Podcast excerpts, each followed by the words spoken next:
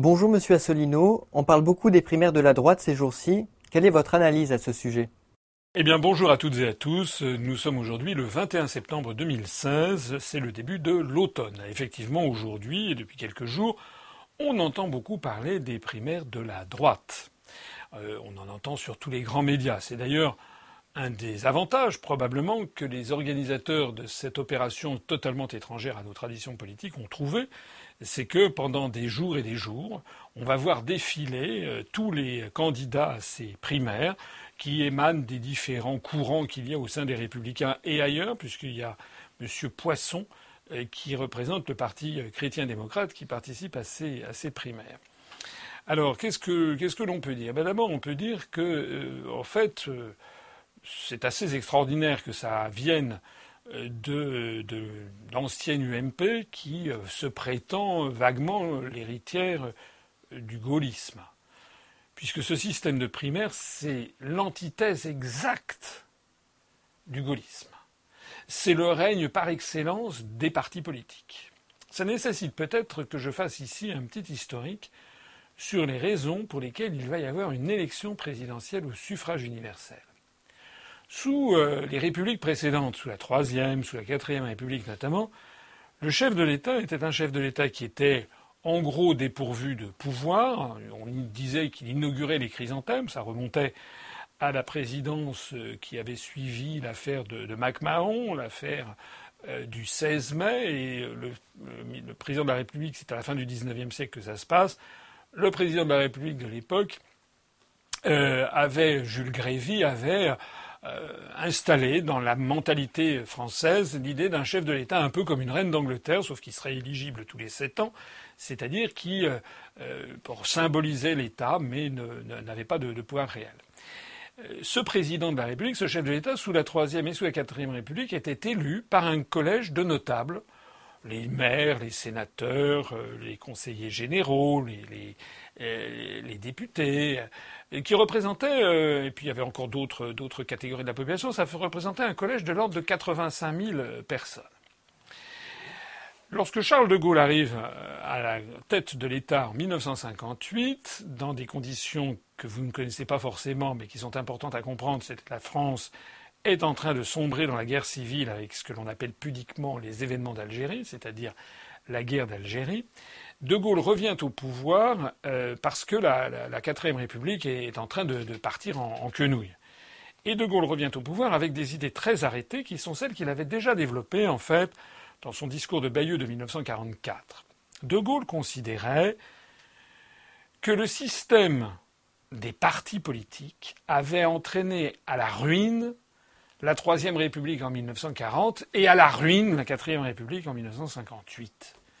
De Gaulle considérait qu'il fallait à la France un chef d'État qui soit au-dessus des partis politiques. De Gaulle voulait renouer avec une grande tradition capétienne, celle des grands rois de France, tous ne l'ont pas été, mais il y a eu dans notre histoire quelques grands rois de France et qui faisaient, je l'explique dans ma conférence sur l'histoire de France, qui faisaient ce que le peuple français attend, c'est-à-dire défendre les Français contre les féodalités de toute nature qui essayent de s'accaparer leur pouvoir. Donc De Gaulle revient en 1958 avec un mandat, alors dans des conditions qui sont, ont été très largement discutées, euh, pas vraiment constitutionnelles, il est élu président du Conseil avec le mandat de, proposer au peuple français une nouvelle constitution. Ce sera la constitution de la Ve République.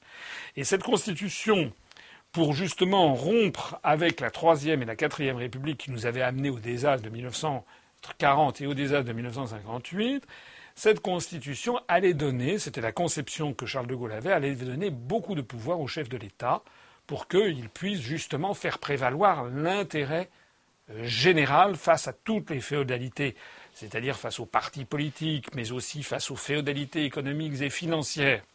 C'était ça, l'idée de donner beaucoup de pouvoir au président de la République. Alors quand il revient en 1958, la situation est tellement mauvaise qu'il sait que tous les notables, le collège de 85 000 électeurs, il a été convenu qu'en gros, ils vont très très majoritairement voter pour lui. Et donc, dans la constitution qu'il présente aux Français, le président de la République est élu par ce collège de notables en 1958. C'est d'ailleurs ce qui va se passer. En décembre 1958, De Gaulle est élu président de la République, le premier président de la Ve République, par le collège de notables. Et puis quatre ans après, la scène a beaucoup changé. Pourquoi? Eh Parce que pendant les quatre ans qui se sont écoulés, la situation en Algérie s'est dégradée. On a, ça a versé à une véritable guerre coloniale, euh, ou de libération nationale d'un côté, coloniale de l'autre. Et euh, finalement, Charles de Gaulle fait preuve de pragmatisme, alors qu'il était arrivé en laissant croire qu'il allait garder l'Algérie française. Eh bien, finalement, il décide d'accorder à l'Algérie son indépendance. Alors évidemment, ceci ne va pas se passer si facilement que ça. Il y a des pans entiers de l'opinion publique et évidemment les Français qui vivent en Algérie, les Français d'origine métropolitaine qui vivent en Algérie, qui sont des départements français à l'époque, ceux que l'on appelle les pieds noirs, qui vont évidemment en vouloir terriblement à De Gaulle, qui vont estimer que De Gaulle les a trompés. Le résultat, c'est que De Gaulle va faire l'objet de tentatives d'assassinat, en particulier le 22 août 1962, De Gaulle réchappe de peu à une tentative d'assassinat au Petit Clamart, dans la banlieue parisienne. Dans la foulée de cet événement, où De Gaulle avait vraiment passé à deux doigts d'avoir été, été, assassiné par des tireurs, ça lui vaut d'un seul coup un très fort soutien populaire, et De Gaulle, à ce moment-là, va en profiter pour avancer son projet et pour proposer aux Français de changer l'élection du, président de la République pour avoir désormais une élection au suffrage universel. Et pourquoi le fait-il? Il le fait parce que depuis 1958 jusqu'en 1962, bien les députés qui se réclament de lui, l'UNR, l'Union pour la Nouvelle République, eh bien, euh, n'ont pas fait des scores extraordinaires aux dernières élections. Le premier parti à l'époque, c'est le Parti communiste français qui fait 18,5%, l'UNR fait 13%. Il y a une espèce d'émiettement des partis politiques. Donc euh, il est un peu en train de perdre la main. Et puis, euh, deuxièmement, euh, les gens se posent la question de savoir mais qu'est-ce qui se serait passé si De Gaulle avait été assassiné en 1962, en août 62, au Petit Clamart? Ce qui se serait passé, c'est que, comme il n'y a pas de vice-président dans la Constitution de la Ve République, il y aurait eu le collège de notables qui se serait réuni, et dans les conditions politiques de l'époque, très probablement le deuxième président de la République française de la Ve République eût été Antoine Pinet. Antoine Pinet qui ralliait beaucoup de suffrages à l'époque. Antoine Pinet qui était l'homme des Américains, qui était un homme euh, proche des milieux américains, des milieux économiques. Euh, il était à la tête du Centre national des indépendants et paysans, d'ailleurs, euh, parti auquel appartiendra Jean-Marie Le Pen, et c'était un opposant farouche de Charles de Gaulle et donc de la Ve République. Donc de Gaulle se dit que s'il avait été assassiné au Petit Clamart, son œuvre aurait été détruite. C'est la raison pour laquelle il va proposer un référendum qui va se tenir donc à l'automne 1962 où il propose aux Français de passer à l'élection du président de la République au suffrage universel. Il le fait dans des conditions, euh, il utilise l'article 11 de la Constitution, ce qui lui vaut une, une levée de bouclier général. L'Assemblée générale du Conseil d'État euh, considère que c'est une procédure anticonstitutionnelle. Il vote à l'unanimité sauf une voix. Je ne sais pas si vous vous rendez compte.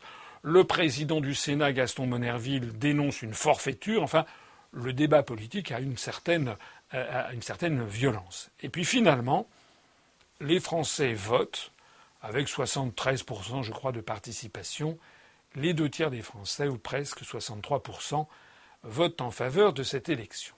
Et De Gaulle dira, il expliquera ensuite, notamment à Alain Perfit, que l'objectif qu'il a fait, qu'il a visé avec cette élection au suffrage universel, c'est de court-circuiter les partis politiques. C'est que pour lui, le président de la République doit être l'émanation du peuple français. Les Français doivent élire un président de la République ou une présidente de la République dont ils sentent intuitivement qu'il est là pour défendre leurs intérêts. Il n'est pas le représentant d'une coterie. Il n'est pas dans un syndicat de placement. Alors j'étais un petit peu long, mais c'est très important de se rappeler ceci, pour voir à quel point le système des primaires actuellement, c'est la quintessence de l'antigaullisme. En fait, c'est un système uniquement partisan les républicains sont devenus un syndicat de placement et ils sont en train d'essayer de trouver celui qui va pouvoir rassembler le plus de suffrages, quel que soit le programme politique qu'il peut avoir. Quel que soit d'ailleurs euh, le sentiment intuitif que les gens peuvent avoir, est-ce que c'est quelqu'un qui va vraiment défendre le peuple français?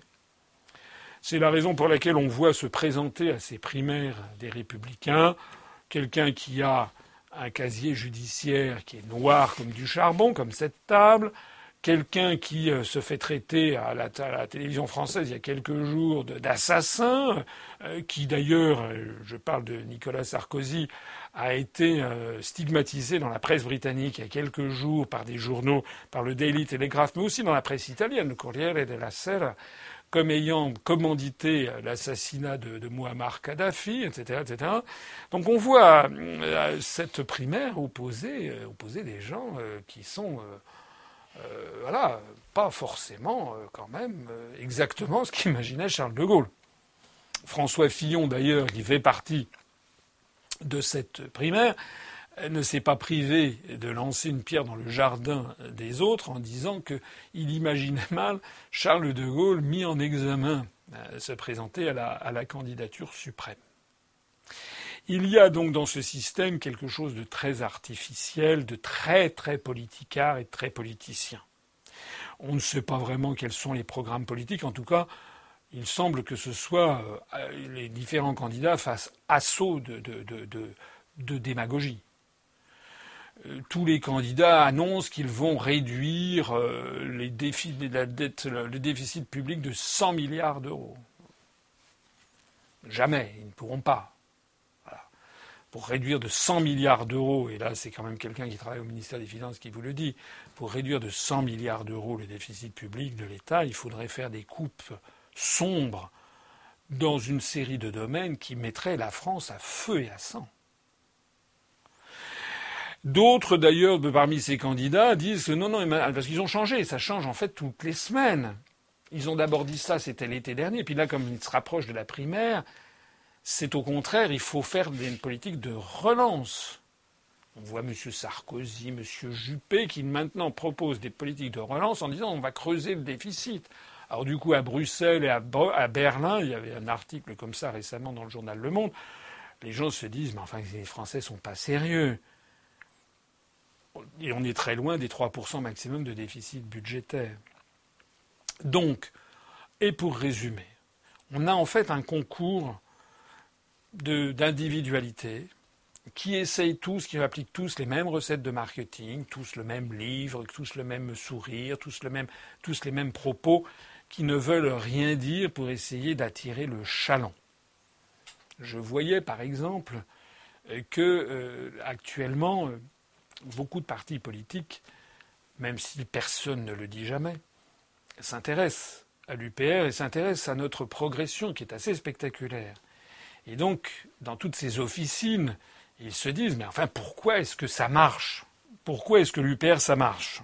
Ils n'ont accès à aucun média. Normalement, on devrait complètement végéter et nous ne cessons de nous développer. Alors, ils essaient de trouver des martingales. Ils me reprennent des morceaux. J'ai vu que M. Sarkozy a sorti que nos, ancêtres les Gaulois, il a dû sans doute regarder le début de ma conférence sur l'histoire, mais il l'a fait quand même d'une façon extrêmement polémique et qui n'est pas du tout replacée dans la perspective historique que j'ai faite. Ça, je vous renvoie à ma conférence sur l'histoire de France. Tout ce petit monde a des études de marketing politique qui leur disent que les Français veulent qu'on leur parle de souveraineté nationale. Alors, qu'est-ce qu'il faut? Ben, Ils parlent de souveraineté nationale. Mais ils en parlent. J'ai vu un tract de M. Le Maire où il est question, justement, à un moment, il met Je me bats pour la souveraineté nationale. Ah bon? Il fait comment? Parce que par ailleurs, un peu plus loin, il dit qu'il est là un engagement européen. Ah bon? Mais comment c'est considéré Il s'en fiche. Ce qui est important pour ces gens, c'est d'enfumer le chaland, d'enfumer les électeurs. Ils savent que pour certains électeurs, il faut voir le mot souveraineté nationale, donc ils le mettent. Pour d'autres, il faut voir le mot Europe, alors ils le mettent. Ça n'a absolument aucune cohérence, ce n'est pas leur problème. Leur problème, c'est de vous manipuler. Nicolas Sarkozy d'ailleurs de faire la même chose. Il paraît que là, il était à la télévision. Et il a dit euh, à la télévision cette formule extraordinaire. Il a dit, il a fait une espèce d'ombre, il s'est emporté euh, comme il aime à le faire d'une façon euh, du théâtre. C'est de la commedia dell'arte. Il a fait mine un peu de s'emporter en disant mais enfin euh, la souveraineté nationale, ça n'est pas un gros mot. Ah oui, non, ça, c'est tout le monde est d'accord là-dessus. Mais qu'est-ce que ça veut dire quand il dit ça? Ça veut dire qu'il envoie un message subliminal aux gens qui l'écoutent. Il y a des gens qui se disent ah bah tu vois, euh, ça c'est les gens dans leur chez eux. S'ils regardent ça à la télé, ils vont se dire ah bah tu vois, il y a quand même défendre notre souveraineté nationale. Mais ça n'est pas parce que vous dites la souveraineté nationale n'est pas un gros mot que vous résolvez le problème de fond que traverse la France, c'est qu'on lui a volé justement cette souveraineté nationale. Donc là, je suis. C'est très très grave et je me permets d'insister parce que cette affaire est, extrêmement importante. La question qui se pose, c'est de savoir est-ce que les Français, oui ou non, vont se faire manipuler par des mots. Est-ce que les gens qui m'écoutent peuvent comprendre la différence qu'il y a entre quelqu'un qui dit la souveraineté nationale, ça n'est pas un gros mot, ce qui ne veut rien dire, ça ne comporte aucun engagement. M. Sarkozy, M. Le Maire, M. Juppé, qui font tous même référence à la souveraineté nationale, ne proposent absolument rien pour rendre aux Français la souveraineté nationale. Ils font un mot simplement. Est-ce qu'on peut bien comprendre la différence qu'il y a entre ça et ce que je dis moi depuis plus de neuf ans C'est que la France est malade et le peuple français est malade qu'on lui aurait volé leur souveraineté, c'est-à-dire leur pouvoir inaliénable de disposer d'eux-mêmes et de l'avenir de la France, et que donc il faut la leur redonner, et que redonner aux Français la souveraineté nationale, ça veut dire sortir de l'Union européenne, et il n'y a qu'une seule possibilité, c'est l'article 50 du traité de l'Union européenne. Point. Récupérer la souveraineté nationale, ça veut dire sortir de l'euro. Point. Récupérer la souveraineté nationale, notamment en matière diplomatique et militaire, ça veut dire sortir de l'OTAN par la mise en œuvre de l'article 13 du traité de l'Atlantique Nord du 4 avril 1949. Point. Donc tous ceux qui vous disent la souveraineté nationale n'est pas un grand mot, je me battrai pour la souveraineté nationale, je suis fier de la France, vous mentent puisque aucun d'entre eux ne vous dit les médecines exactes à opérer, celles que je viens de dire. Pareil d'ailleurs pour le Front National, qui, euh, aux dernières nouvelles, avait mis sur son site internet qu'il allait organiser un référendum sur la sortie de l'Union européenne, après avoir néanmoins renégocié les traités sur la base de l'article 50. L'article 50 du traité de l'Union européenne n'a à jamais proposé la renégociation des traités. Faites-moi confiance, si vous me faites confiance, pour l'instant, l'histoire depuis plus de neuf ans a montré que les gens qui me faisaient confiance n'avaient pas été trompés. Faites-moi confiance. Je l'ai déjà cité, je le recite parce que c'est un assez bon mot qui ne m'appartient pas, qui est un mot de Talleyrand, le diable boiteux, cet aristocrate, qui avait été à la fin du XVIIIe et au début du XIXe siècle, qui avait fait à peu près tous les régimes. Il avait été à la tête du, enfin, dans les allées du pouvoir et même ministre des Affaires étrangères euh, sous le consulat, sous l'Empire, sous la première restauration, sous les 100 jours, sous la deuxième restauration. Bref, c'était l'archétype, l'archétype du, diplomate et du politicien euh, qui retombait toujours sur ses pieds. Je ne le prends pas du tout comme modèle, mais il avait eu ce bon mot que j'ai déjà cité, que je recite. Il avait dit, et ça s'applique aussi bien à la vie diplomatique, à la vie professionnelle ou à la vie personnelle, à la vie amoureuse, ça s'applique dans beaucoup de situations. Il avait dit la seule façon de dire oui, c'est oui. Toutes les autres veulent dire non. C'est-à-dire que si vous n'avez pas un oui franc massif, ça veut dire non. Eh bien, c'est la même chose. La seule façon de récupérer la souveraineté nationale, c'est de le dire en disant il faut que les Français et la France récupèrent la souveraineté nationale et ça passe par la mise en œuvre de l'article 50 du traité de l'Union européenne, la sortie de l'euro et la mise en œuvre de l'article 13 du traité de l'Atlantique Nord pour sortir de l'OTAN. Voilà. Toutes les autres formulations tous les chefs-d'œuvre d'ambiguïté, toutes les je vais faire une renégociation et si vraiment ça se passe mal à ce moment-là, eh bien peut-être il faudra envisager de sortir de cette Europe-là. Ça c'est la version de M. Dupont-Aignan. M. Mélenchon, il en a encore une autre. Toutes ces autres façons de tourner autour du pot veulent dire qu'en fait, il ne vous propose pas de sortir de l'Union européenne, de l'euro et de l'OTAN, donc qu'il ne vous propose pas justement que vous récupériez la souveraineté nationale. C'est d'ailleurs la raison pour laquelle euh, cette euh, euh, primaire, ces primaires monopolisent à ce point les grands médias. Il n'y a rien derrière. On est en train de transformer la compétition pour l'élection présidentielle en un exercice totalement superficiel. C'est un peu comme la présentation des collections Avenue Montaigne. Alors vous avez la collection automne-hiver 2017 qui vient de sortir. Il n'y a aucun débat de fond. À aucun moment on ne va avoir quelqu'un qui va mettre les pieds dans le plat pour dire mais attendez, monsieur Sarkozy, quand vous dites la souveraineté nationale, c'est pas un gros mot. Allez plus loin. Qu'est-ce que très concrètement vous précisez, vous proposez? À ce moment-là, d'un seul coup, on verrait que ce ne sont que, du, euh, que de la manipulation. En réalité, toutes ces affaires montrent que la France, du moins les grands partis politiques, s'inspirent désormais directement de ce qui se passe aux États-Unis d'Amérique. Aux États-Unis d'Amérique, ils ont eu les primaires. Ils ont eu les primaires et la même chose s'est d'ailleurs produite, c'est-à-dire que dans les grands médias américains, on a focalisé l'attention sur le Parti républicain et le Parti démocrate. Il y a d'autres candidats aux États-Unis.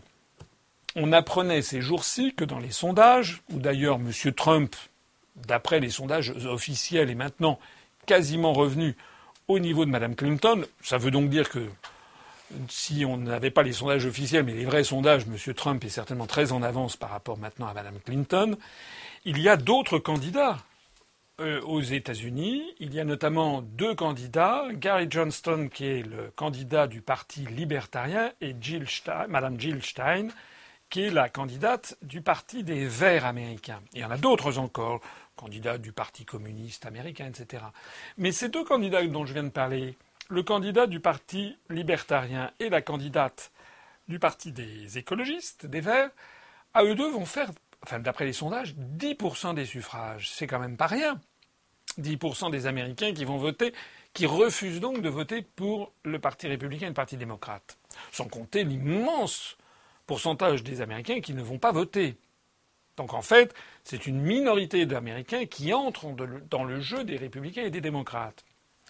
Alors je dis ça pourquoi? Mais Parce qu'on a appris il y a quelques jours qu'il y a je ne sais quelle commission qui s'est réunie et qui a décidé, avec sa grande sagesse, que les grands débats télévisés pour l'élection bah, de, novembre prochain aux États-Unis opposeront les partis politiques qui sont donnés dans les sondages comme faisant plus de 15%.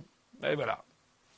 Donc il n'y en a que deux, le Parti républicain et le Parti démocrate. Voilà. Donc c'est exactement ça à quoi veulent nous conduire les responsables politiques français. Ils veulent, en acclimatant progressivement ce système des primaires, là je vais parler de la primaire à droite, mais il y aura bientôt la primaire à gauche, semble-t-il, puisqu'il paraît qu'il va y avoir différents candidats qui vont se présenter à cette primaire à gauche. Ils veulent en fait faire comme aux États-Unis, c'est-à-dire monopoliser les médias parce qu'on va se dire bah, il faut donner la parole à M. Sarkozy, à M. Juppé, à Mme Kosciusko-Morizet, à M. Le Maire, à M. Fillon, à M. Poisson, à M. je ne sais plus qui, j'ai oublié. Et donc, euh, on va monopoliser comme ça l'attention des Français. On va avoir la même chose côté Parti socialiste, et donc plus on passe de temps à la télévision, et eh bien plus malheureusement les Français, enfin les, gens de façon générale, euh, tombent dans le panneau et se mettent à voter pour les gens dont ils entendent parler. Voilà, le, le, poteau rose qui se cache derrière.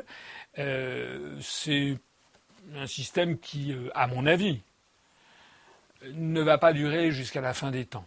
C'est un système qui a bien été utilisé aux États-Unis pendant quelques décennies, mais On voit même qu'aux États-Unis, le système est entré en turbulence. La candidature même de Donald Trump est très intéressante à suivre puisqu'il remet en cause toutes euh, des pans entiers de la pensée unique de l'oligarchie euro-atlantiste au point que des rumeurs d'assassinat probables commencent à circuler. Il y a eu un article dans Match notamment sur cette, sur cette question d'assassinat de Donald Trump, euh, pour voir quels sont les intérêts très importants auxquels il se, se heurte. Mais donc ça veut dire que euh, si la France suit le même, le même schéma, le même, euh, eh bien, à horizon de quelques années, nous aurons la même situation qu'aux États-Unis. Et pourtant, et pourtant, le système, comme je le disais, entre en turbulence, puisque de plus en plus de gens vont se renseigner ailleurs, et notamment sur Internet. Un mot pour conclure peut-être sur la primaire à gauche. On ne sait pas très bien ce qui va se passer à gauche. On ne sait pas non plus très bien d'ailleurs ce qui va se passer à droite.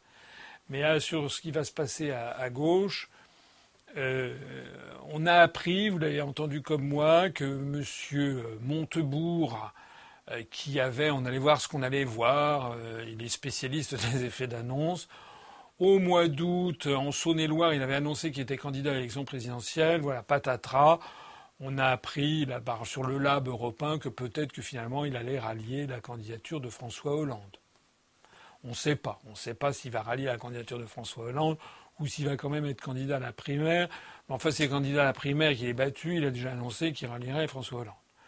On a aussi euh, vu M. Benoît Hamon, M. Benoît Hamon qui a créé un parti politique d'un genre nouveau qui s'appelle Elpis. Il paraît que ça veut dire l'espérance en grec. Il aurait mieux fait de choisir le même mot espérance, je ne sais pas moi, en guatémaltèque ou en papou, parce que euh, en grec c'est quand même pas très euphonique. Alors évidemment tout le monde a rigolé. En fait c'était simplement pour faire parler de lui. C'est minable. Il n'y a même pas, il y a rien. Je suis allé regarder, aller voir sur Internet, Elpis, non, il n'y a même pas. Il y a quelques articles pour montrer que tout le monde va considérer qu'il s'était fichu du monde, mais il n'y a même pas de site Internet. Voilà, ça n'existe pas. Ça fait penser aussi à d'autres candidats qui avaient annoncé des partis politiques, en veux-tu, en voilà. Ils ont d'ailleurs eu tous droit à une grande couverture médiatique. La dernière nouvelle des dernières nouvelles, c'est que les rumeurs circulent, alors je ne sais pas ce qui est vrai ou ce qui est faux, comme quoi M. Macron aurait été en fait un poisson pilote de François Hollande, pour que François Hollande aurait envoyé dans les pattes de Manuel Valls pour faire de l'ombre à Manuel Valls, et que M. Valls ayant donc eu de l'ombre, à ce moment-là, ça ouvrirait les portes pour que M. Hollande soit candidat pour sa réélection. Voilà. Au même moment, la France continue à s'effondrer, la richesse nationale baisse, le, nombre de chômeurs augmente, euh, et nous avons une classe politique complètement déconnectée des réalités, qui ne pense qu'à une seule chose, c'est comme des gangs, une guerre des gangs, vous savez, de la mafia, qui se répartissent les trottoirs pour savoir quels sont les, revenus qu'ils vont avoir. Donc euh, voilà, c'est à euh, voilà, c'est la guerre des gangs euh, aux républicains, c'est la guerre des gangs euh, au Parti socialiste. Et paraît-il que les Français doivent faire leur marché dans ce jeu particulièrement peu reluisant. L'affaire Alstom a remis le Made in France sur le devant de la scène.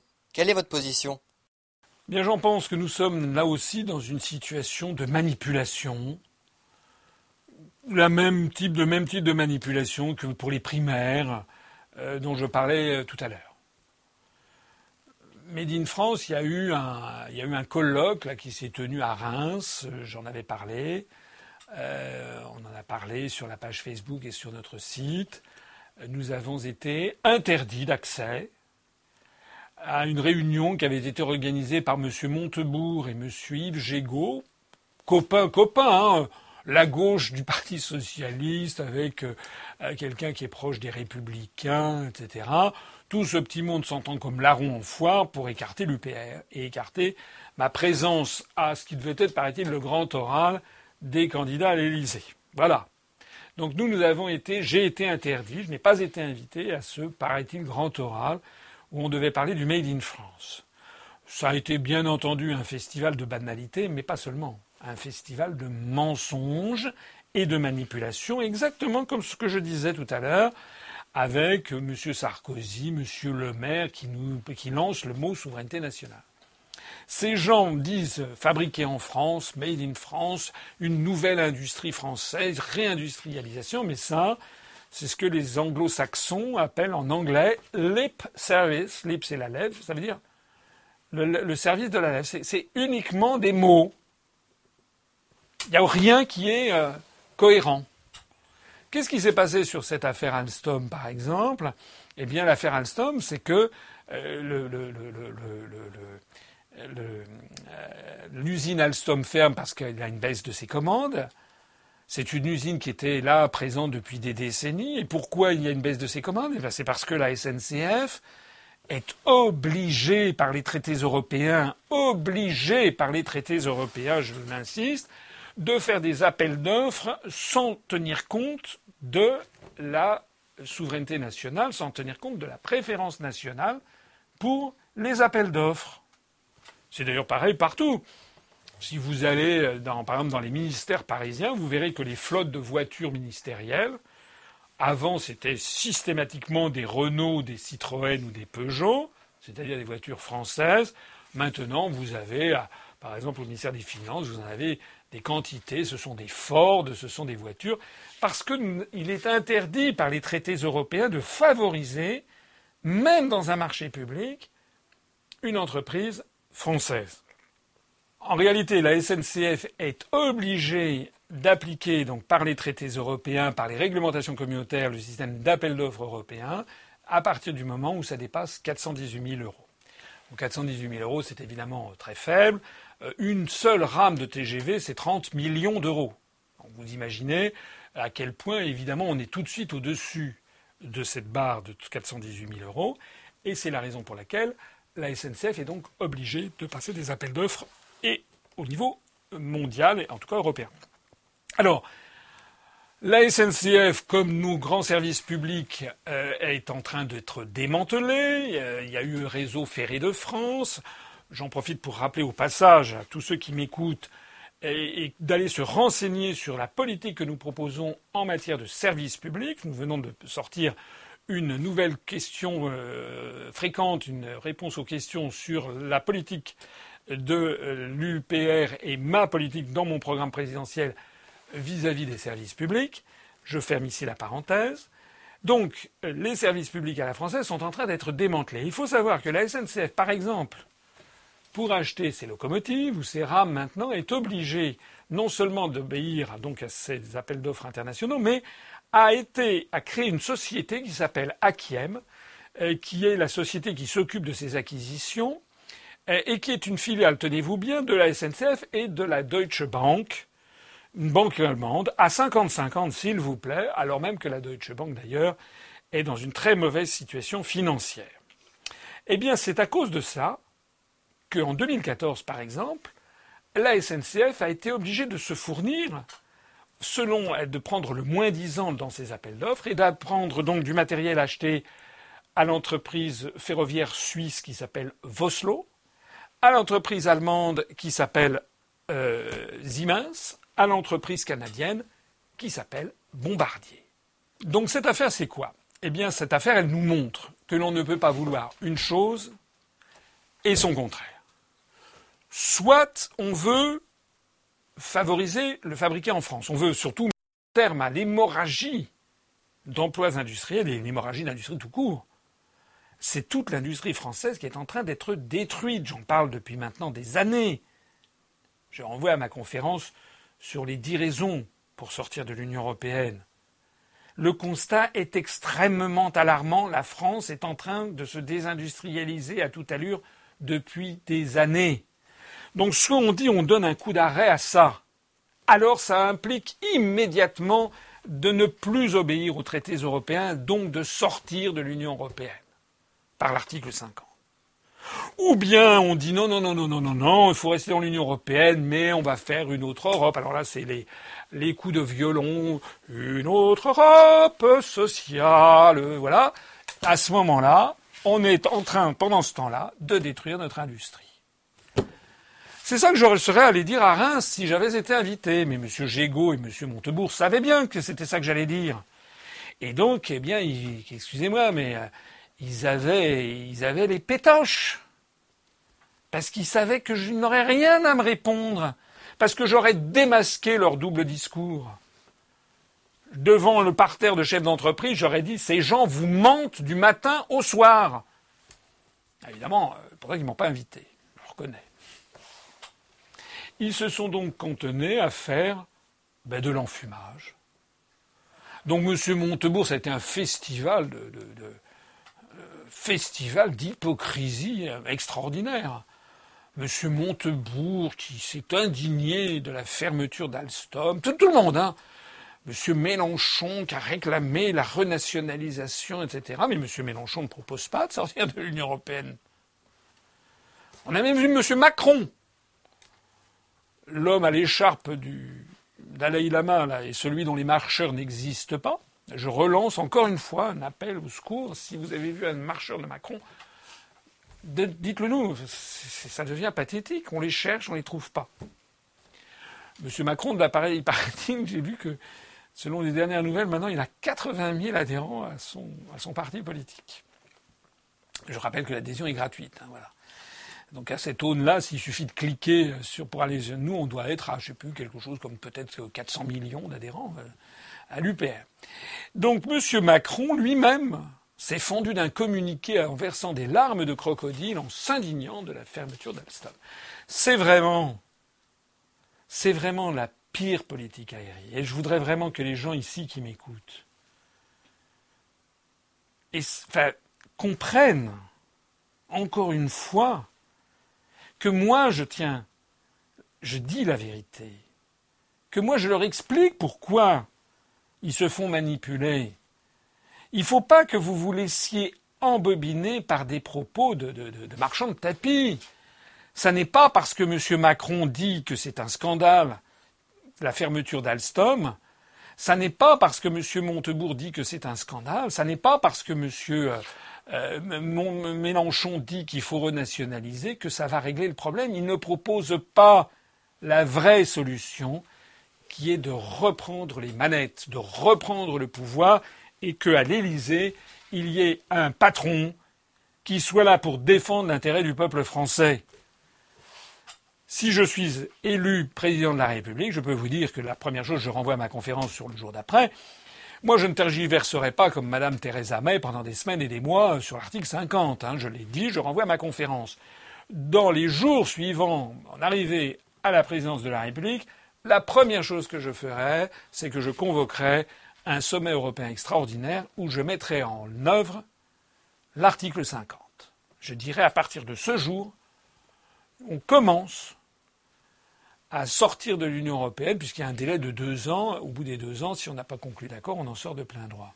Et puis une fois qu'on aura fait ça, eh bien, je taperai du poing sur la table et je prendrai des mesures de politique industrielle. D'ailleurs, la meilleure preuve que ce que je dis est vrai et est possible, c'est que Madame May, première ministre britannique, même si elle tergiverse avant d'entamer officiellement la procédure de l'article 50, elle n'a pas tardé pour annoncer une grande politique industrielle pour réindustrialiser le Royaume-Uni. C'est ça que nous voulons faire à l'UPR et je m'adresse ici à toutes celles et à tous ceux qui m'écoutent. Ne tombez pas dans le panneau de ceux qui vous manipulent. Faites-moi confiance. On ne pourra pas réindustrialiser la France tant qu'on reste dans l'Union européenne. Alors, il n'y a pas que l'affaire Alstom. Il y a une autre affaire dans le même genre, mais ces affaires-là se succèdent constamment. Il y a une autre affaire qui a défrayé la chronique au cours des semaines écoulées, enfin au cours des jours écoulés, c'est l'affaire des fusils euh, de l'armée, des fusils FAMAS, voilà, qui étaient des fusils français.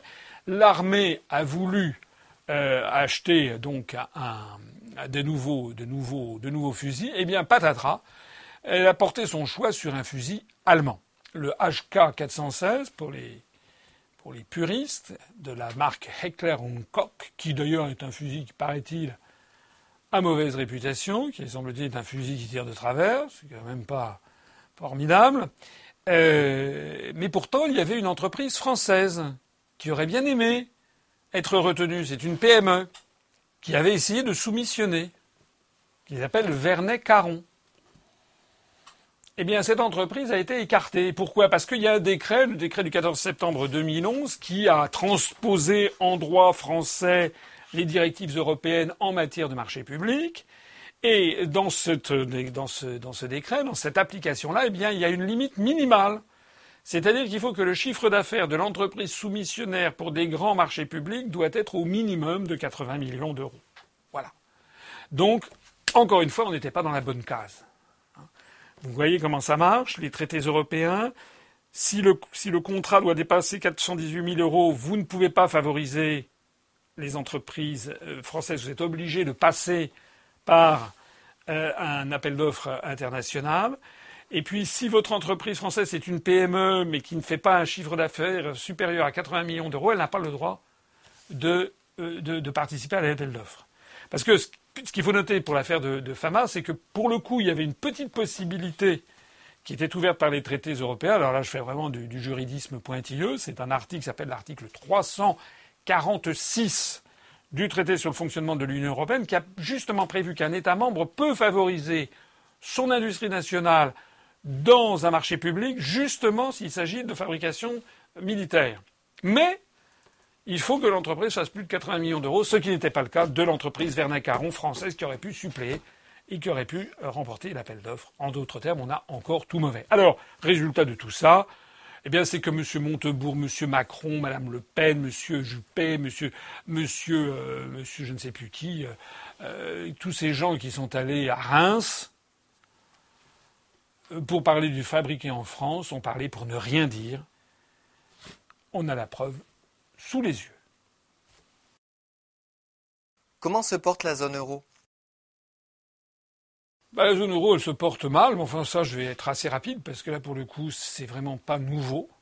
La petite nouveauté, là, je m'adresse euh, aux gens qui me suivent depuis, euh, depuis longtemps. Euh, sinon, bah, je les invite à aller voir mes conférences sur l'euro et les conférences remarquables de Vincent Brousseau sur l'euro. Ils vont sur notre site internet upr.fr, ils vont à l'onglet conférences. Donc je m'adresse ici, je ne vais pas tout recommencer les épisodes antérieurs, je m'adresse ici aux gens qui connaissent ce qu'est Target 2, c'est-à-dire le solde de la balance des paiements euh, courants à l'intérieur de la zone euro. Eh bien, on a vu une dégradation très très rapide cet été euh, du solde négatif Target 2 pour l'Italie, qui était aux alentours de moins 289, 290 milliards d'euros au mois de juillet et au mois d'août est passé à moins 327 milliards d'euros. Euh, alors on ne sait pas ce qui va se passer en septembre, mais euh, c'est important parce que euh, l'homme, le prochain grand malade de l'Europe, Enfin, tout le monde est malade. Hein. C'est comme la peste chez La Fontaine. Hein. tous les animaux étaient, touchés. Dans la zone euro, tout le monde est malade, tout le monde est touché, mais il y en a qui sont dans un stade plus avancé de la maladie. L'autre fois, euh, j'avais, je crois, parlé du, Portugal, qui est dans une situation dramatique. Euh, là, c'est l'Italie l'Italie qui, qui risque d'attirer tous les regards dans les semaines qui viennent. Pourquoi? Mais Parce que la situation, je viens de le dire à l'instant, elle est très mauvaise. Euh, on est en récession en Italie. Le solde Target 2 est donc de moins 327 milliards d'euros, ce qui risque, ce qui laisse augurer éventuellement un sinistre considérable. Et puis, et puis, et puis, euh, Matteo Renzi, le président du Conseil, le jeune et beau président du Conseil flamboyant qui était arrivé euh, au pouvoir en Italie pour succéder euh, à son prédécesseur, le jeune et fringant euh, président du Conseil qui était arrivé au pouvoir pour succéder à Mario Monti. Mario Monti, vous savez, cet ancien commissaire européen, cet ancien qui avait travaillé à Goldman Sachs International.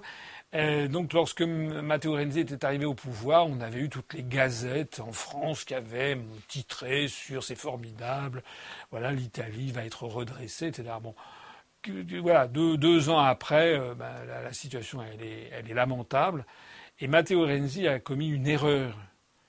Il a décidé d'organiser un référendum pour euh, modifier le, fonctionnement constitutionnel de, l'Italie, notamment pour euh, ne plus mettre à égalité la Chambre haute et la Chambre basse, parce que c'est un facteur d'instabilité ministérielle en Italie, faire des réformes électorales. Et il a dit, c'est ça surtout l'erreur qu'il a commise, mais il avait, il avait lancé ça il y a quelques mois, sa cote de popularité était encore très élevée.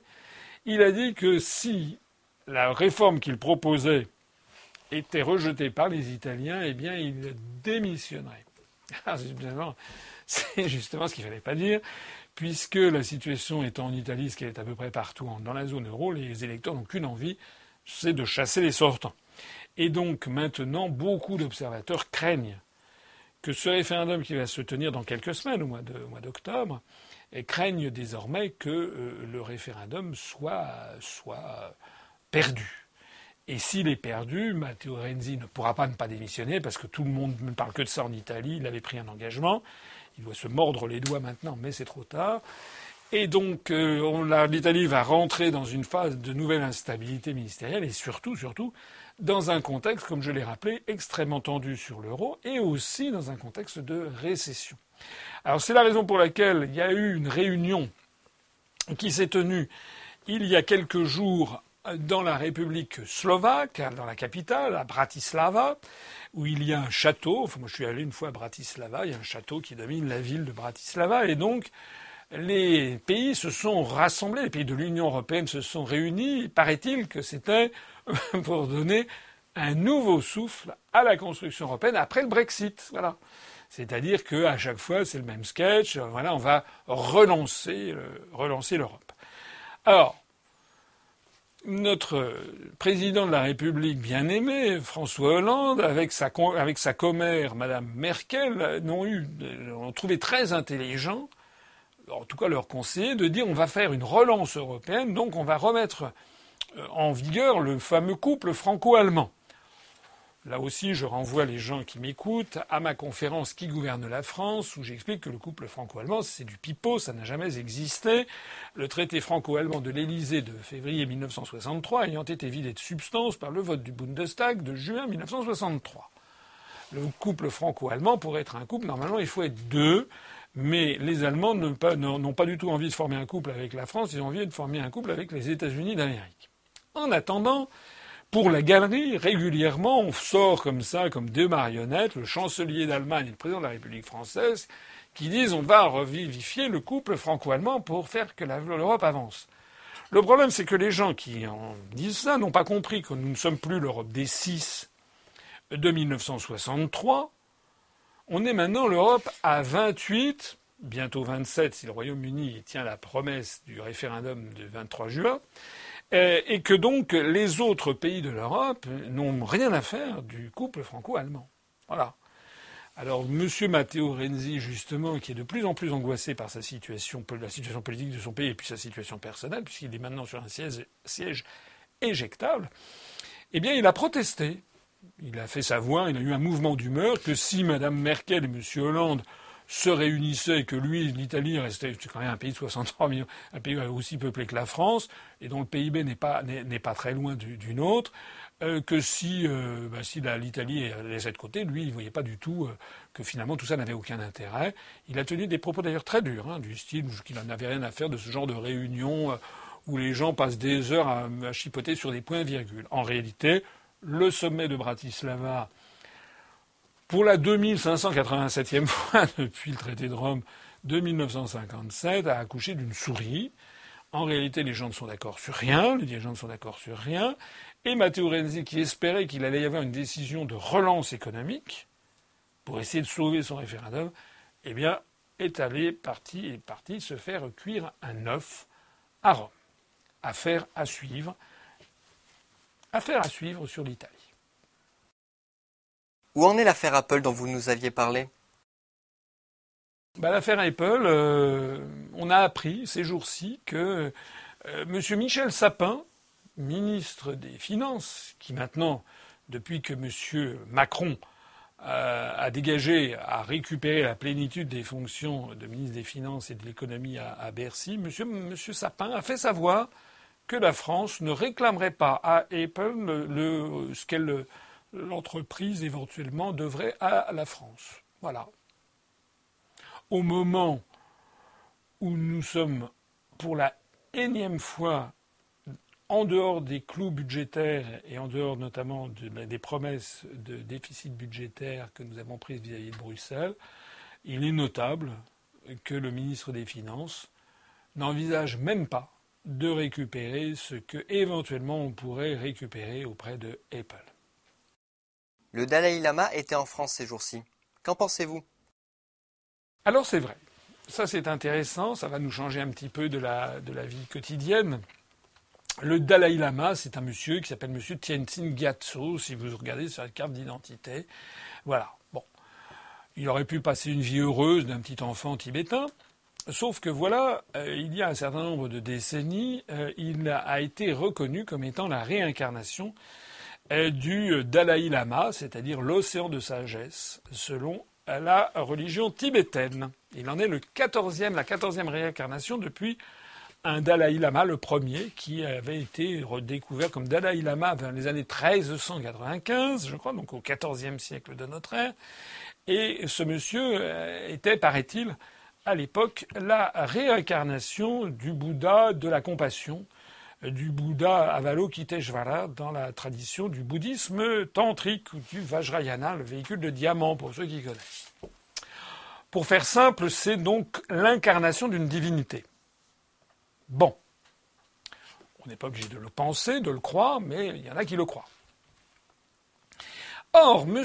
Tenzin Gyatso, euh, comme je l'ai déjà expliqué dans une conférence qui s'appelle euh, la, tromperie universelle, dont j'y renvoie là aussi ceux qui m'écoutent, M. Tenzin Gyatso a été, vous savez que la Chine est intervenue militairement euh, au Tibet. Alors le Tibet fait partie de l'influence chinoise depuis très longtemps, depuis au moins le XVIe siècle, donc ça fait partie de, la, sphère d'influence. Mais la Chine est intervenue militairement et la Chine a mis carrément la main sur le Tibet comme pays euh, autonome pour en faire une partie de la République populaire de Chine. Depuis ce moment-là, euh, le Tenzin Gyatso, le 14e Dalai Lama, vit à Dharamsala, c'est-à-dire en Inde, avec un gouvernement en exil. Bon, la situation du peuple tibétain, euh, d'ailleurs, a connu des hauts et des bas. Euh, c'est une situation bon, sur laquelle je n'ai pas envie d'épiloguer, mais qui, a des éléments d'ombre et puis des éléments de. Voilà, c'est une, situation assez nuancée qu'il faut avoir à l'esprit sur cette question. En tout cas, ce ne sont pas les affaires de la France. Monsieur Tenzin Gyatso, le 14e Dalai Lama, et toute sa famille ont été euh, approchés ou font partie des services américains. Ça n'est pas une invention de ma part, ça n'est pas du complotisme, du conspirationnisme. On a publié sur notre site une liste de liens très considérable avec des ouvrages innombrables qui ont mis à jour cette affaire. Le propre frère euh, du Dalai Lama est, payé directement par la, CIA. Le Dalai Lama, d'ailleurs, depuis des années et des années et des années, euh, suit la, géopolitique américaine. Il a d'ailleurs eu, quand il était jeune, des relations pour le moins contestables avec des scientifiques de l'Allemagne hitlérienne. Euh, il a fréquenté, il, a continué à fricoter avec des gens extrêmement peu recommandables. Je vous renvoie à ma conférence. Et puis, euh, il a été un des soutiens les plus farouches, par exemple, du président George Bush, de George W. Bush. Il a notamment refusé de condamner l'intervention militaire illégale décidée par George W. Bush en 2003 contre l'Irak et qui a fait au moins un million deux cent mille morts. Il a refusé de condamner. Pour quelqu'un qui est quand même un océan de sagesse euh, et qui de surcroît est prix Nobel de la paix, ça fait quand même un peu mauvais genre. Remarquez le prix Nobel de la paix, là aussi j'ai expliqué à, quoi il fallait s'attendre. Donc, M. Gyatso est venu en France il y a quelques jours. Il faut savoir qu'entre-temps, il y a eu un épisode assez cocasse c'est que M. Gyatso a dit, euh, depuis maintenant 5, 6 ans, 7 ans, je crois que la première fois qu'il a dit ça, c'est vers 2010, il a dit qu'en fait, il allait falloir changer euh, le choix de son successeur. Ah bon? Je vous ai dit tout à l'heure que c'est une réincarnation d'une divinité. C'est une réincarnation du Bouddha Avalokiteshvara. Dans la grande tradition tibétaine, lorsqu'un Dalai Lama meurt, On récupère les bonzes, récupère les effets du défunt, donc des, des vêtements qui ont pu lui appartenir, des pantoufles ou des objets qu'il aimait, des livres qu'il consultait. Et puis il partait au cours des mois et des années suivantes. Il faisait la sortie des monastères, des écoles, des écoles pour euh, les jeunes Tibétains. Il voyait des petits garçons euh, de 3 ans, 4 ans. Et à la sortie de ces monastères, ils étalaient sur une table les effets du Dalai Lama défunt qui étaient mélangés avec les effets, les vêtements ou les livres ayant appartenu à d'autres personnes. Et lorsque un petit enfant de 3 ans, 4 ans, mettait la main sur le bon, euh, le bon livre, celui qui avait appartenu au Dalai Lama, ou qui avait mettait la main sur euh, tel ou tel objet personnel du Dalai Lama défunt, eh bien les bons disaient Ah, voilà, c'est la preuve, nous l'avons reconnu. En fait, ce petit garçon qui a deux ans est la réincarnation du Dalai Lama défunt. Comme ça que ça marchait. Une tradition étonnante, euh, exotique pour le moins, et assez, assez fascinante. Je suis comme beaucoup de gens, je suis assez fasciné par ce pays, le Tibet, qui ne ressemble à, rien d'autre. Bien entendu, on peut imaginer que de temps en temps, pour des raisons peut-être politiques, il y avait peut-être tel ou tel grand bonze qui mettait en avant devant un garçon qui avait l'air particulièrement futé, tel ou tel truc pour essayer de, de choisir. Je n'en sais rien. En tout cas, c'est comme ça que ça fonctionnait.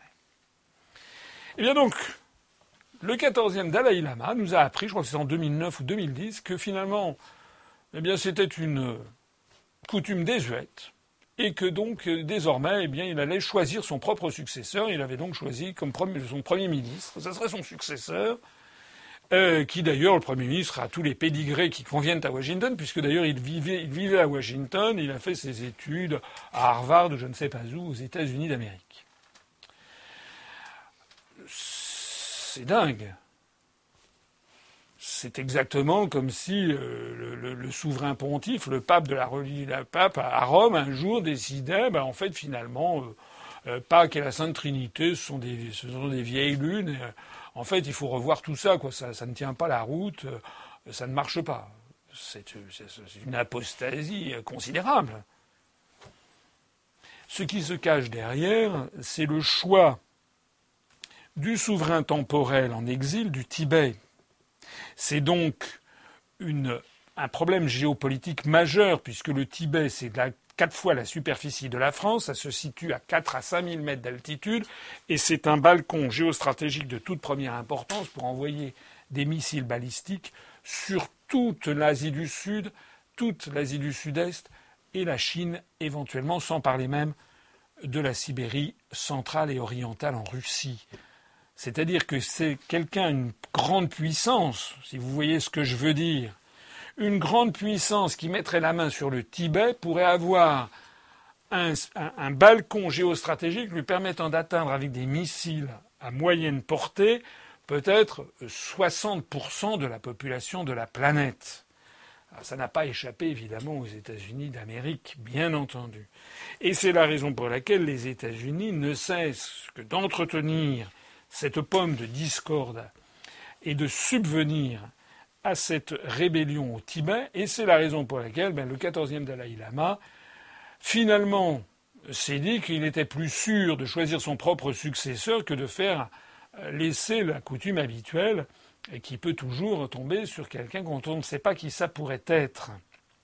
D'où le choix de son successeur. Alors, là où ça devient quand même tout à fait croquignolet, c'est que c'est le gouvernement de Pékin qui a compris la manipulation, et c'est le gouvernement communiste qui a dit il n'est pas question de procéder ainsi.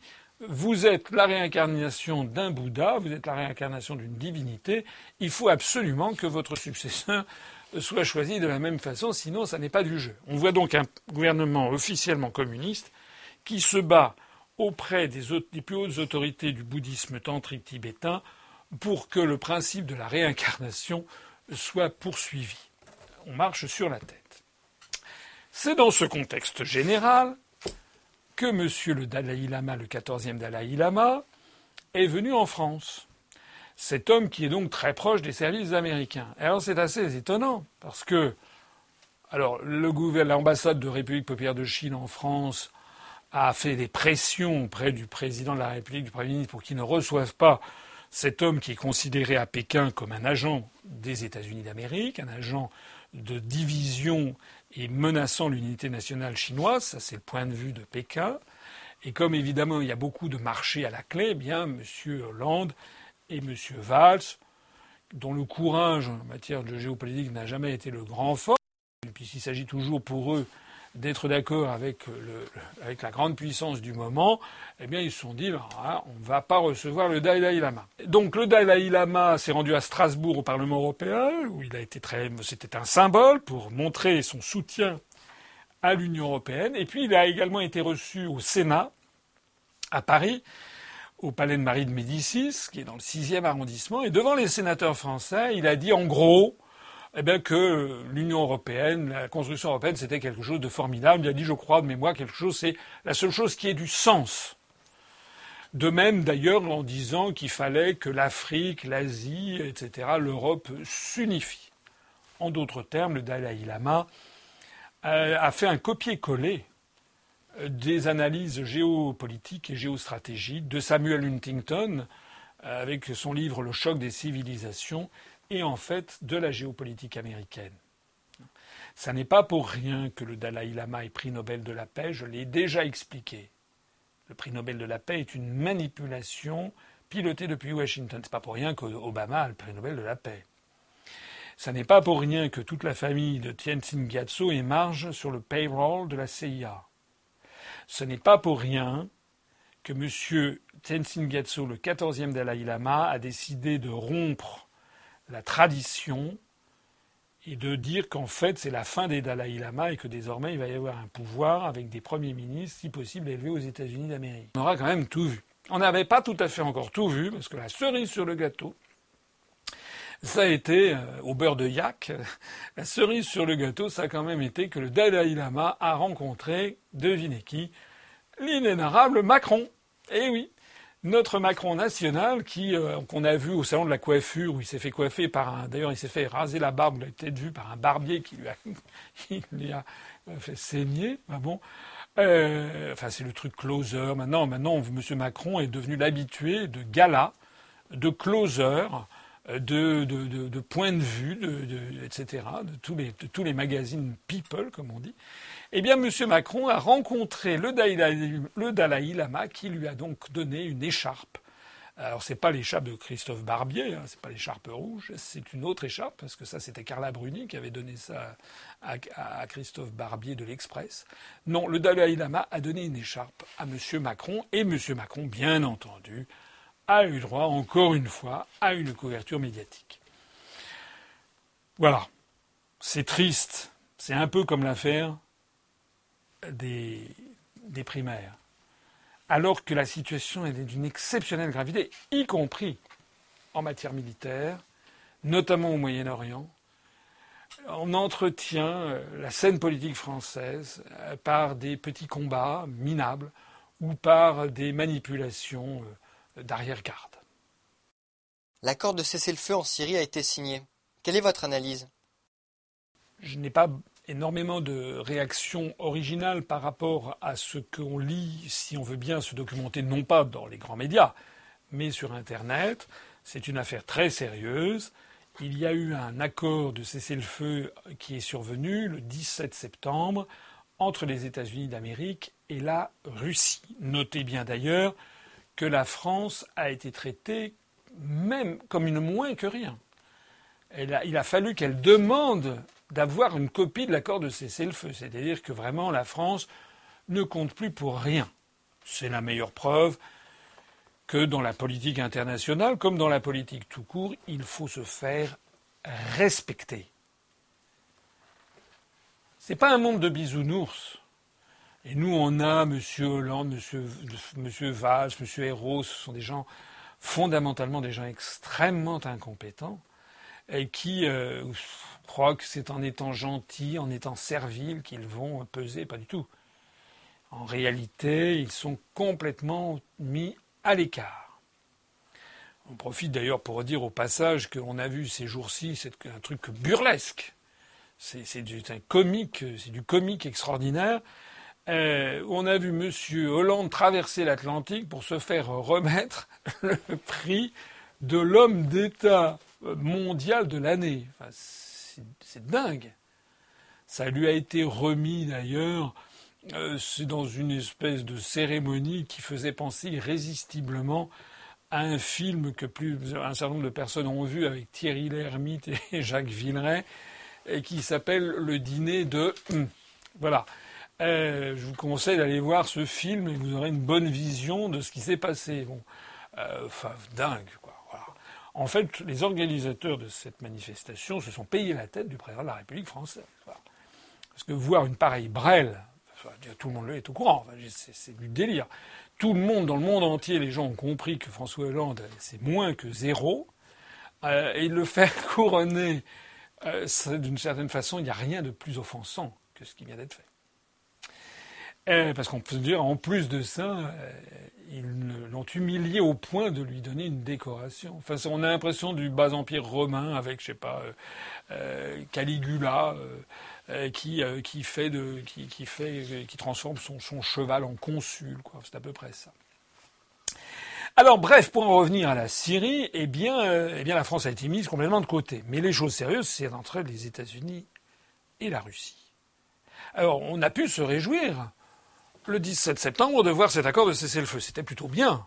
Euh, moi qui suis comme beaucoup de gens euh, plutôt euh, pour la paix pour la, résolution des conflits, tout ce qui est cessez-le-feu ou armistice, c'est mieux que d'entendre des bruits de bottes. Donc moi j'étais spontanément plutôt pour. Vraiment, ça n'a pas duré longtemps. On a vu qu'il y a quelques jours, enfin quelques jours après cet accord de cessez-le-feu, il y a eu le bombardement à Deir ez-Zor. je suis allé en Syrie il y a, il y a un certain temps déjà. C'est une ville qui se trouve dans le désert en allant vers l'Irak, euh, très nettement plus loin que, la magnifique cité antique de, Palmyre. Et donc à ez-Zor, il y a un front de lutte contre l'État islamique. Et voilà, t-il pas que les, les, avions de la coalition occidentale, notamment les Américains, bim, ont bombardé et ont tué 62 soldats des troupes gouvernementales syriennes soutenues par la Russie qui combattent Daesh. Voilà. Donc la Russie, euh, voilà, euh, ça c'est pas possible. C'est la énième fois que les États-Unis, paraît-il, font une erreur dans leur frappe. On se souvient déjà qu'au moment de la guerre en Yougoslavie, il y a déjà longtemps, ils avaient détruit, ils avaient bombardé l'ambassade de Chine à Belgrade. Après, ils disaient Oh, excusez-nous, on s'est trompé, on pensait qu'on tirait à côté. C'était un signal que les Américains avaient envoyé aux Chinois sur le thème Ne m'oubliez pas de ce qui vous regarde.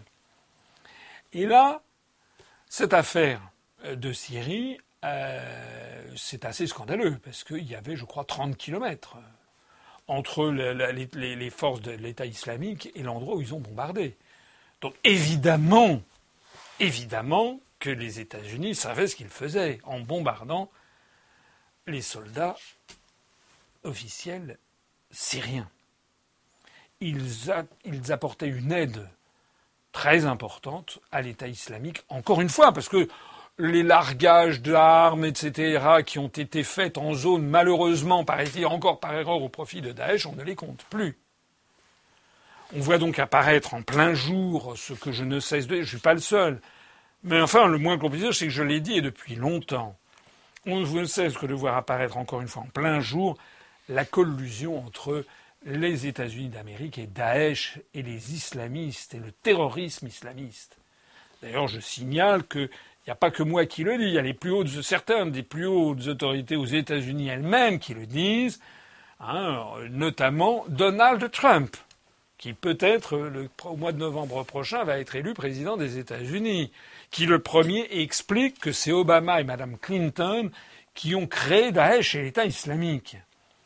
Je, c'est une piqûre de rappel importante pour les gens qui m'écoutent.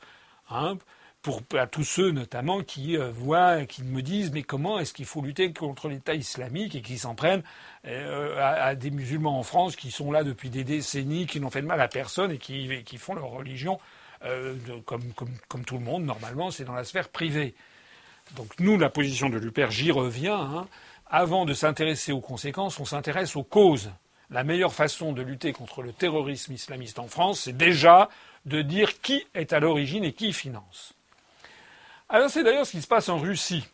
Et la Russie, alors ça c'est une information qui est sortie aujourd'hui, paraît-il sur des réseaux d'origine iranienne, donc je ne sais pas ce qui est vrai ou ce qui est faux, mais il semblerait qu'il y ait eu des missiles russes qui aient été bombardés aujourd'hui et qui soient tombés sur les, les, troupes de la coalition occidentale et qu'il y aurait eu plusieurs officiers morts, britanniques, israéliens, américains, qui auraient été tués dans cette affaire. Je ne sais pas, c'est peut-être de la guerre de l'information, peut-être que dans les jours qui viennent, on va apprendre que c'était inexact, mais enfin, ça veut bien dire ce que ça veut dire, et ce qui est en tout cas certain, c'est que le gouvernement de Moscou a fait savoir que ce, bombardement par erreur, entre guillemets, hein, le porte-parole du Kremlin a, fait une déclaration où il montrait que les autorités russes, évidemment, ne croyaient pas un mot à la prétendue erreur. Les, Russes ont dit c'est la dernière fois qu'il y a une erreur de la part des Américains. La prochaine fois qu'il y a une erreur, le pilote, ça sera la dernière parce que l'avion sera immédiatement, quelle que soit sa nationalité, sera immédiatement abattu par les missiles russes. Voilà où l'on en est. Le moins qu'on puisse dire, c'est que ça n'est pas très réjouissant et que ça veut dire que la tension ne cesse de s'accroître au Moyen-Orient, encore et toujours à cause des États-Unis d'Amérique, le grand allié de M. Hollande, de M. Valls et de M. Hérault, le ci-devant ministre des Affaires étrangères. Avez-vous un dernier mot pour conclure cet entretien? Le dernier mot, premièrement, n'oubliez pas notre université d'automne le 15 et le 16 octobre à l'abbaye de Régny. Vous trouverez toutes les informations sur notre site internet. Je rappelle que le samedi matin, nous aurons une table ronde sur le Brexit avec des personnalités venues de l'étranger. Ça sera normalement tout à fait passionnant. Le samedi après-midi, nous aurons une table ronde sur les questions de réforme territoriale et d'unité nationale avec d'autres personnalités. Ça sera non moins passionnant. Ensuite, il y aura le grand discours de rentrée où j'annoncerai un certain nombre de choses quant euh, aux événements de 2017. Je vous invite à venir de façon massive. D'ailleurs, pour être honnête, les, inscriptions se déroulent actuellement très très très bien. Euh, j'espère qu'on ne va pas être obligé d'arrêter les inscriptions, mais on a un, nombre très important de, gens qui, s'inscrivent. Euh, profitez-en quand même, parce que si on était obligé à cause de, la place de fermer les inscriptions, un certain nombre d'entre vous pourraient être déçus. Donc que ceux qui ont vraiment très très à cœur de venir ne tardent pas à s'inscrire. Euh, la soirée du samedi sera la, toute fin de soirée consacrée, comme d'habitude, à notre tombola d'objets euh, historiques, euh, comme d'habitude. Et puis, je rappelle que le dimanche, nous aurons trois ateliers ouverts à nos adhérents, sympathisants et militants. Un atelier sur le militantisme, où on vous donnera des conseils, où vous pourrez rencontrer les délégués régionaux, départementaux dont vous relevez. Euh, un atelier euh, qui euh, parlera également de la recherche des parrainages, puisque nous sommes toujours dans la recherche des parrainages. Hein, nous, sommes encore, nous sommes encore loin d'avoir rassemblé les parrainages nécessaires. Je l'ai dit, nous en avons rassemblé déjà pas mal. Donc on a espoir de pouvoir y parvenir, mais ça n'est pas sûr. Et donc il faut donner tous un coup de collier. Je le redis, si vous avez dans votre entourage, dans vos amis, dans votre famille, des gens qui ont le pouvoir de parrainage, et si vous pensez pouvoir euh, l'obtenir auprès d'eux au profit de ma candidature, prévenez-nous, écrivez-nous sur notre site à Contact UPR. Et puis il y aura un troisième atelier le dimanche qui sera un atelier consacré euh, à euh, la préparation des élections législatives. Et là, c'est très très important. Je m'adresse aussi à toutes celles et à tous ceux d'entre vous euh, qui, euh, sont euh, intéressés par ça. Il y en a, je le sais, parmi vous qui ont envie, qui se disent c'est le moment de m'engager, c'est le moment d'apparaître un peu sur la scène, c'est le moment de défendre personnellement ce en quoi je crois, de me battre pour la France. Donc, il faut y aller. Mais je sais qu'il y en a un certain nombre d'entre vous qui ont un peu des inquiétudes. Est-ce que je vais y arriver? Euh, Comment ça va se passer en termes financiers? Est-ce que j'aurai l'argent pour? Quel est le soutien que va me donner l'UPR, etc. Donc là, vous aurez les réponses à ces questions, notamment avec notre comptable qui, que nous avons retenu pour l'élection présidentielle et les élections législatives. il y aura donc un comptable qui est vraiment un expert euh, en comptabilité des partis politiques qui vous expliquera ce que nous envisageons de, de faire. Et puis ça sera également pour vous un moyen de vous faire connaître et de poser votre candidature à l'investiture puisque naturellement nous attribuerons le bureau national de l'UPR euh, enfin distribuera les investitures UPR pour les élections législatives de juin 2017. Voilà. Donc euh, un seul mot, ben, venez à cette université. Il va se passer pas mal de choses, à mon avis, tout à fait intéressantes et enthousiasmantes. Je vous y attends. Vive la République, vive la France.